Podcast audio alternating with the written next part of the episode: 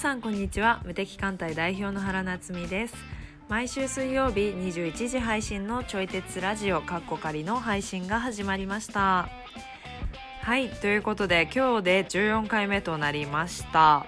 あの今日の配信日が7月31日ということであの1年の7ヶ月が終わったということなんですけれどもあの早いですね本当に。改めてびっくりしてます。でまあおそらくやりたいこととかやってるとあの本当に一瞬で1年終わっちゃうんですよねなのであのこちらのラジオは哲学を一応テーマとしたラジオをやってるのであのみさ皆さんにとって2019年どんな1年だったなと思って終わりたいでしょうかでそんなことをちょっとだけ考えてみるのではいいのかなと思って、えっと、開始早々問いを一つ投げてみました。でまあ私は個人的に今減量してるんですけどあのここ3ヶ月で7キロ落ちたんですよ。なのであの残り5ヶ月で無理なく目標体重まで落とすというのを、まあ、一つの目標にしております。はい。こういうちちっちゃいことでもいいと思うので改めて考えてみてください。はい。それでは今日のトピックをご紹介いたします。今日はリスナーさんからいただいたおすすめの本の話からあのおすすめの小説の話。また小説は哲学するためのいいコンテンツとなる。自分らしさとは何だろう？などといった話をしております。おすすめいただいた本は詳細欄にリンクをお貼りしておりますので読んでみた感想などございましたらお便りフォームに送っていただけましたらと思います。そしてお相手は教育業界でご活動されております佐伯和也さんです。それでは本編スタートです。あともう一冊本のおすすめを、うん、そうインスタグラムで、うん、あのおすすめの本を教えてくださいって言った時に、うん、あの教えてもらったのが、あの山口恵理子さんの、えっと「裸でも生きる」っていう本で、あのすごく泣けますというメッセージとともにいただきました、マザーハウスっていうやつ、ね、なんて言うんだろう、うん、あの何？ななんて説明したらいいんでしょうね。これね学生の頃にちょっと読んだことがあって、はい、学生やったかな、はい、学生や終わりたてか忘れたけど、うん、ぐらいの時にあの出てるの立ち読みしたことがあって、うん、であの何やったっけな？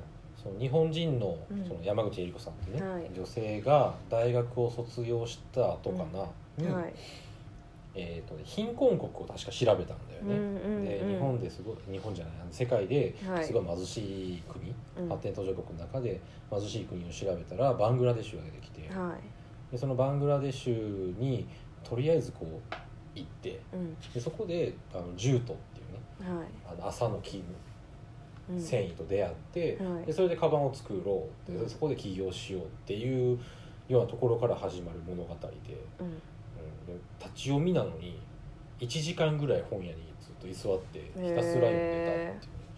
で結局全部最後まで読み終わったんじゃないかな。へえー、よって話だけど。何が一番印象に残ってますか？印象に残ってるのはねあのなんかそのなんていうかな商品の企画とかいろいろ作っていって、うんうん、もう結構最終段階というか工場で大量生産しようみたいな、はい、ライン乗せて作ろうって言った時、まあ、工場のの、うん、えー、持ち主とかとこう契約するぞみたいなっていう話になっていった時にある日その工場に行ってみたら、うん、なんか物気の殻になってたっていう、うん、うん、従業員とかもいなくて、はい、機械とかもなくなってたかってなったら、はい、ちょっとその辺うろ覚えないけど、はい、でもあのでそのシーンがすごい衝撃的でだってもうかなりの資材を投入してやっぱ工場を回すじゃない、うん、だからそこまで来た状態で言ったらその任せてた人裏切られるわけ。よね、うんうん、だそこでしかも工場もぬけの殻になるっていうかなり大掛かりな裏切られ方をして確かに。ここからどうなるんだみたいな。ね、えー、結局そこはあの別のね工場と確か契約したりからがして切り抜けたのやったと思うけど、はい、いやなんかすごい本当ドラマ見てるみたい。へえこれがリアルで起こってるのかと。はあごい読んでみた方がいいよ。はい。ちょっと Kindle ではもうポチったので、あそうなんはい。読んでみようかなと思ってるんですけど、うん、あのその方にめっちゃ泣けるんでみたいなうんご利用されたんで、なんかあの なんだろう自分が、うん。こうなんかこう電車とかでパーって読むわけにはいかないんだろうなっていう 時間がなんかたっぷりある中でじっくりね。そうそうそうそう、はいはいはい。結構本気で読みに行かないとダメだなって思って後回しになってるところです、なんか小説とかも、はい。物語系のうん。ものってやっぱじっくり読む。いやーそうですね。パパパッと読まれへんよね。いや読めないです読めないです。こう浸って読みたい、はい。うん、あのついこの間はい。ついこの間最近うん。あの、まあ、こうやってねこうちょい鉄ラジオでも本の話をするようになって、はいはい。うん。いろんなジャンルの本を読もうと思ってで今まで小説をほぼ読んでこなかっへたで小説をちょっと読もうとえは読んだの。いはい「あの君の水蔵食べたい。ああなんとかマヨさん？よし住吉マヨさんでした。あ違う？隅の夜さん」あ住める夜さん。全然違う。住の夜さん。そうそうそう。はいはいで図書館で借りてきてあーそうそうえ置いてあったから、あはいあと思って借りてきてもうね映画とかにもなってたりとか、うん結構あの売れてるー、はい。本やと思うけど初めて読んだのよ、へ物え語全然知らんかっあへえたそう全然知らんかったけど、はい。えネタバレしない程度に何が印象に残ったとか 何が良かったとか。その前にさ、はい。あの妻が先に読んでて、はい。なんか俺結婚する前からもう結婚する前になんか読んでたみたいで、へえでまあ、その時にはどうせ読まんやろうと思ってうん。結末を聞いちゃってたの。あええ そう。でまさか。今言わないでくださいね、はい。は い読む？読みます読みます。君の水蔵ね。うん。あでもなこれネタバレせずにこの深さをはい。話すってすごい難しいな、えーまあビデオが伸びますよ一応。ま あ一応ネタバレしないようにちょっと気をはい。いつけながらや絶対ネタバレレしないでください。であの一応冒頭のシーンから、うん。あのまあ、ある男女の話なんやけど、はい。その女の子の方がい。実は膵臓に病を持ってると、はい。で膵臓に病を持ってて実は余命宣告をされてるんだっていうところから始まるね、へー。冒頭がそれで。はい。であのそこでむっちゃ話したいな。これね絶対ダメ。結論知ってる。とめっちゃ話したいな。えあの話全然違うんですけど、はい。私すごい大好きな、うん。あのライムスター歌丸さんうがん、よくうん。映画をネタバレしないでうん。話すんですよ、うん。それって結構神的なことですよね。すごいよね。はい。だからもう今ネタバレせんと話されへんと思った、で ネタバレなしでうんあの、うん。こっちが見たいっていう状態に。待ってどんどんハードル上げな。い でもねううんんなんかね、はい。そういや結末知りながら読んでるんやけど、はい。あのなんか本当小説を小説ってなんか急にこう場面が転換するところがあるんだよね、うん。でその最初はその膵臓に病を持ってて、まあ、はい。どんな病気なのかまでは書いてなかったけど、へそう。ででもそのえ一人称で書かれてる系ですか？えっとねその男の子の方が主人。あ。あ主人公で男の子目線で書かれてるやつへだから男の子のねこうつぶやきとかも入ってあへ目え線で。でねあのなんか病にかかってるんだけどもうすこぶる明るくてすこぶる元気なの。ねへもうそれも別に無理して元気にしてるわけではなくて、で残された人生を精一杯生きようと思って、でその女の子があの心に残ったことをね日記につけてるの、はい。共病日記ってね。へ共病日記共病文庫か。文庫っていうね。ええ今日今日で？あ共に病。ああ共にね。そうはいはいはいはって書くんだけど、そういうこう日記をつけて。いうん。でも誰にもないようにせへけど最初ねうっかりとその男の子に見られてしまうところから、はい。あのその膵臓の病は。ああなるほどね。そう、はいはいはい。でその膵臓のことはその男の子とその女の子と、まあ、あと家族ぐらいしか知らないクラスメート一切知らない、あ高校生が主人公ね、へそうクラスメートとか一切知らへん。だからクラスメートとかは親友とかも含めて普通にその女の子とあ。関わったりとかしててまるで膵臓の病気がないかのように物語が進んでいくんやけどもでも男の子とその女の子の間だけではその膵臓の病気っていうのが共有されてるのね。はらそのもともとその全然関係のない真反対な性格のキャラクターやからでもその膵臓の病のことを知っているっていうたったこの一つだけがはい。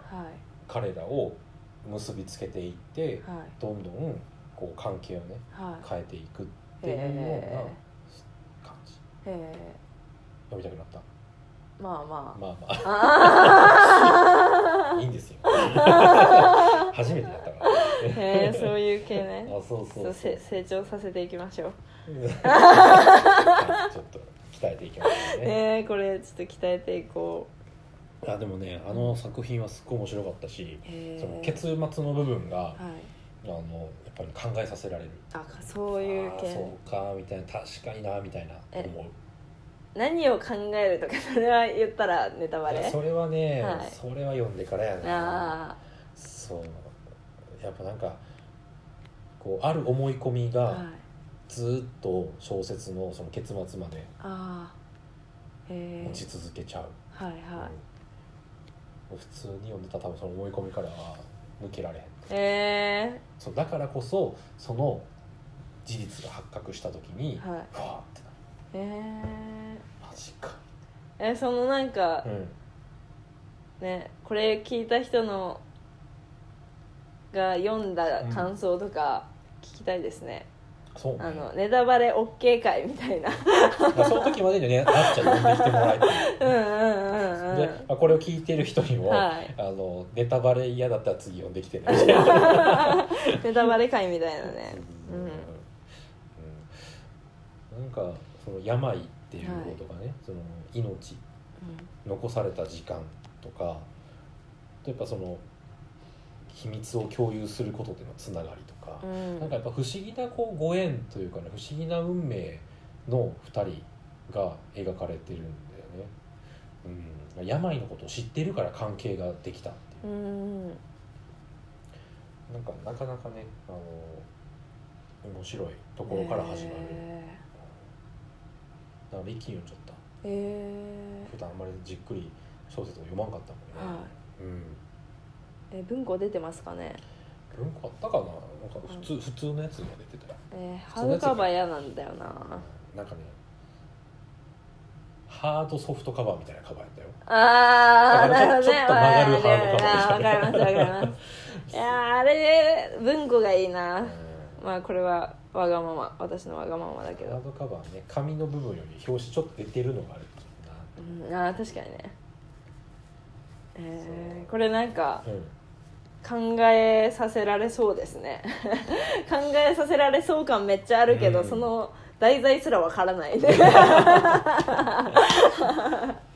でも大事そういうの。今ちょっと小説キャンペーンで。へえで他には？その「君の膵臓食べたい」の前に、うん。あのコンビニ人間っていう。ああ村田沙耶香さん。そうそうそうそうそう。芥川賞受賞したよね、はいしてますね。であのお音更町っていうあの俺の住んでるところのねの蔦屋でふっと目をやった時ところにポンと置いてあって、えですごい薄かったの。ー、はい。初めての小説にし初めてじゃないけど、まあ、うん。久しぶりの、かなり久しぶりの小説にしてはすごいいい分量やなと思って、はい多分100ページそこそこなのね、えー。だからすごい150から60からぐらいです。ごい読みやすくて。でいやでもでも買わんかったその時、うん。うん。あの買わんくってで前回ねこのアンディ君家に来た帰りに、うんうんうんいやもう読みたいと思ってんで買おうと思えって。買って。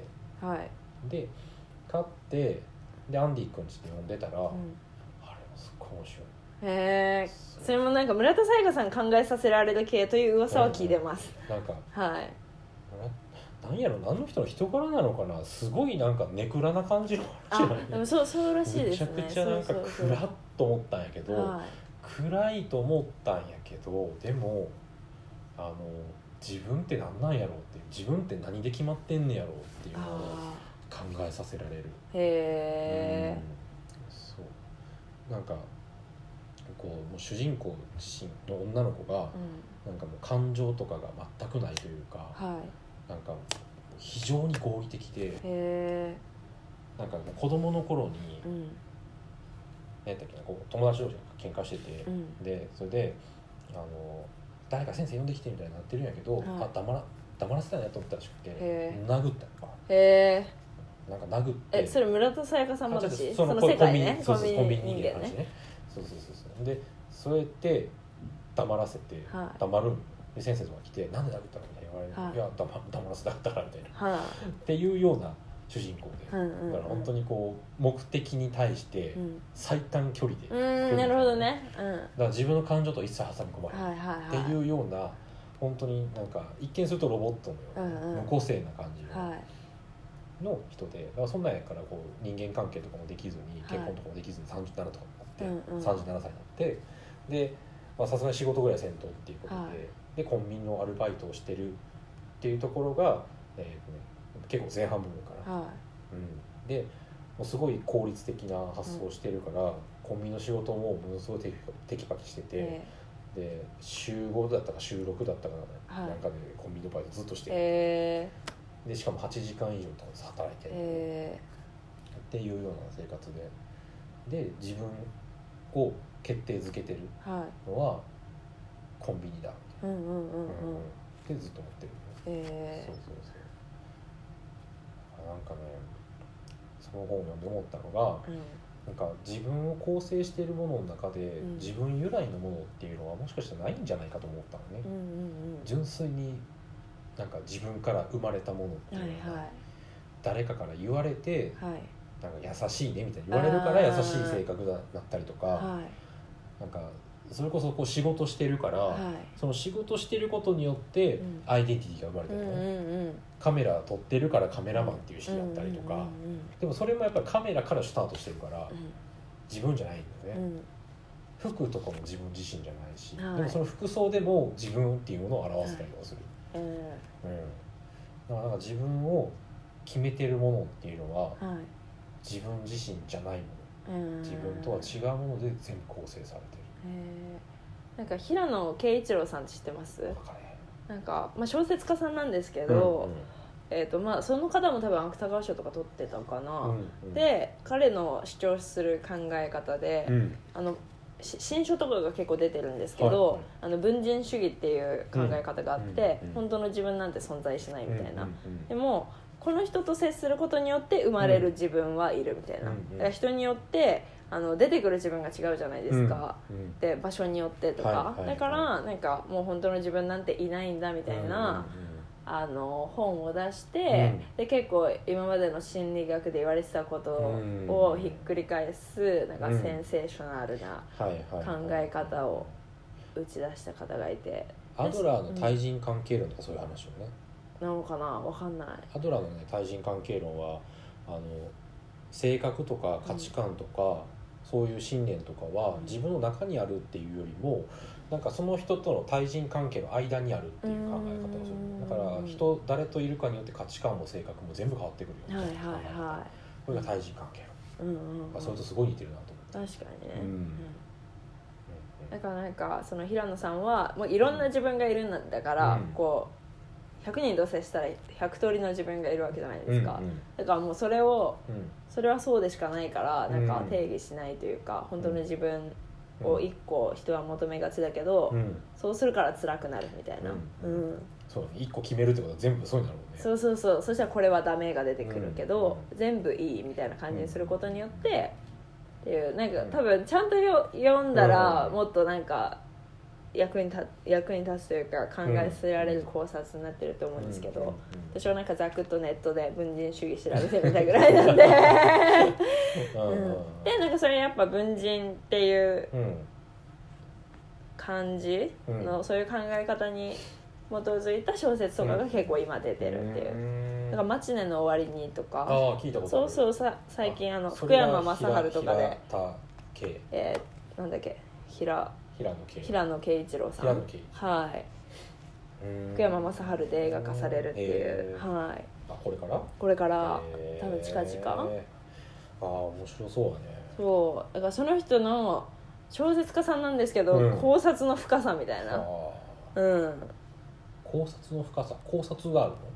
何ですか？いや考察の深さというかその文人主義に関しては、うん。し新書っていうかビジネス書的な感じで出てるんですよ。あそうなんや。はい。ああそっか。じゃあそれと合わせてみるとねよりそうそうそうそうそう。そうで、まあ、基本的には小説家さんなんですけど、でもなんか誰よりも哲学者してるっていうか思考最近出た本で「かっこいいとは何か」みたいな、うんうんうん。もうマジポチろうと思ってて忘れ今思い出したんですけど。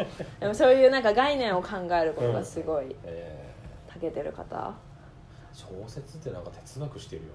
哲学せざるを得ないって感じじゃないですか。なんか。それを物語を使ってなんか、はいまあ、読者に問いかけるといういやーそうですね。すごい豊かな構造をしてるなって思う。はいなんかやっぱ心理学畑にいるとこういう時はこう、うん。こういう時はこうみたいな、うん。だから自分を信じなさいみたいな、うん。そういう一言でまとめられるじゃないですか、でも小説だと、うん。自分を信じられなくなるような絶望的な なんかその境遇に主人公が平気でこそそこでそれ起こるうそうそうそうそう。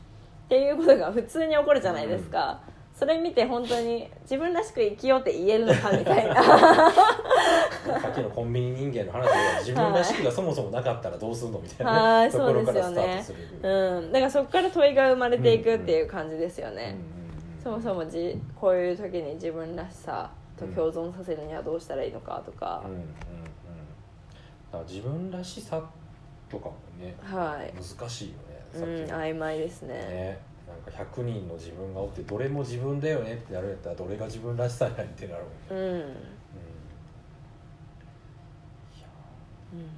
読んでみます、はい、はい。私も読んでみよう。ん。うなんか平野啓一郎さん。それこそ本気で読まないと多分習得できないなって思ってるから後回ししてる案件です。そ うボスがでかいのね。そうそう、なるほど。うん、後回し案件 になってます、最近すごい頑張って本頑張ってるわけじゃないな。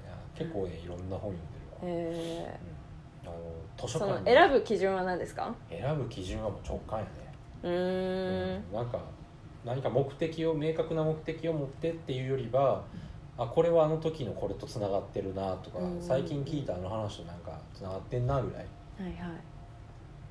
でこの間初めてねその今住んでる音更町の図書館にはい行ってきて、うん。でそれでその時に選んでた本の選び方もなんかその図書館に行くちょっと前にえーっとね僕のお友達の森本裕樹さんっていう人がいてでその人があの探究クエストっていう、まあ、子どもたち向けの、えー探究学習を進めていく通信教育をへやってる人がいてで俺もそれ取ってるんやけど、はその、えーっとね、先週か先々週だかのテーマがいはい。お月さんだった。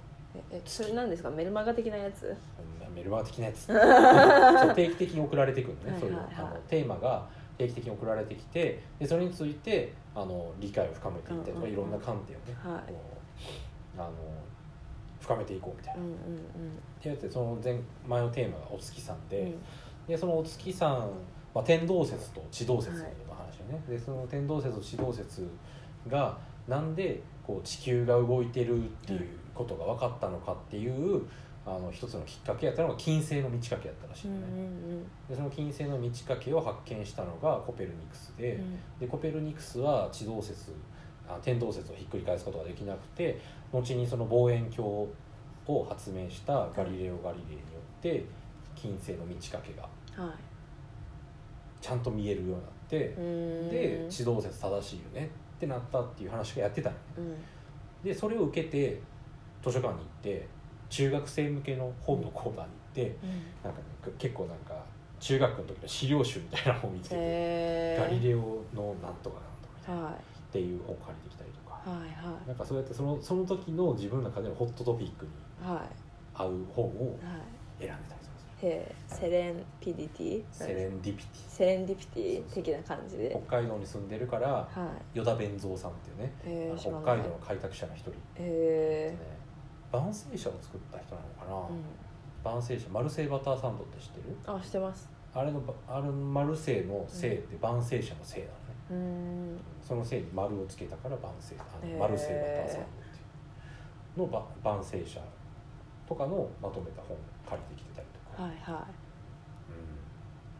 うん、あと一応心のことしてるからインナーチャイルドの話うーん本借りてきたりとか、はいはいはい。あと君の水槽ああさっき言ってたやつね。食べたいとかとかなんかね結構いろんなジャンルの本借りてきて大前健一さんとかねあ本借りてきたりとか地の衰退は何やったっけないかにしてなんとかかんとかみたいな。え今回なんかいろんないろんなジャンル読むー、えそうと思えば昨日読んでた本とかはあのゲームは役に立つっていうねテレビゲームね。ー、はいはい。っていうあの小畑和樹君っていう26だか7だかぐらいの男の子が不登校のそうそう不登校のねやつで全国的にイベントやってる人。はい。あの人が、えー、茂木健一郎さんとか、い。花丸学習会の高間先生とかとあ対談をした、い。ゲームについて対談をした本あ4 4人と対談した本をえ出してて。でそれを買って読んでた。ー、りへ本当になんかね最近いろんな本読んでるから、ーへさっきあのオズマガジン？そうそうそうそう。なんかえーとねまあ、オズマガジンじゃないんやけど、い。なんかフリーペーパーをよく読むようになった。ー。へ飛行機の中にーうん。あのポ前ポケットにさうんフリーペーパーね。そうそうそう。でいつもエアドゥを使ってうん。あの着てるんやけど、えっとね、なんていうの？えラパタ？ラパ？ラポラ？うん。やったかな？あ名前忘れちゃった。なんかそういうタイトルのフリーペーパーが毎月入ってるんだはいけど、でそれも全部と目を通すようにしてて。えやっぱ北海道とつないでるから北海道はい本州とかをつないでるから、はい。北海道の情報がー、結構いろいろある、うんなるほど、うん。そう。だから結構ね読んでて北海道のことがね、はい。ちょっとちょっとずつ分かってきた。あうん。ー確かにフリーペーパーとかこういうオズムマガジンとか見ると、うん。住んでるはずなのにその視点あるみたいなね視点が増えますよね。うんうんっうんてありますね。ある。近場とかも全然行ってない。いやそれねめちゃめちゃ盲点になってますそうよね。そうそうそうそうそうわかるわいかがだったでしょうか？私たちが話しているのは答えでもなくてただのテーマを投げているような感じなので哲学するきっかけになったら幸いです。そしてこちらのラジオではお便りを募集しております。テーマは今週読んだ本を教えてください。読んでみた感想も合わせて教えていただけたらと思います。また、えっと、今週のラジオで、えっと、ご紹介いたしました本の感想などもお待ちしております。そして私原と和也さんへの質問やご意見などもお待ちしております。フォームがあるのでそちらから送信してください。それでは来週も水曜21時にお会いできることを楽しみにしております。ではさようなら。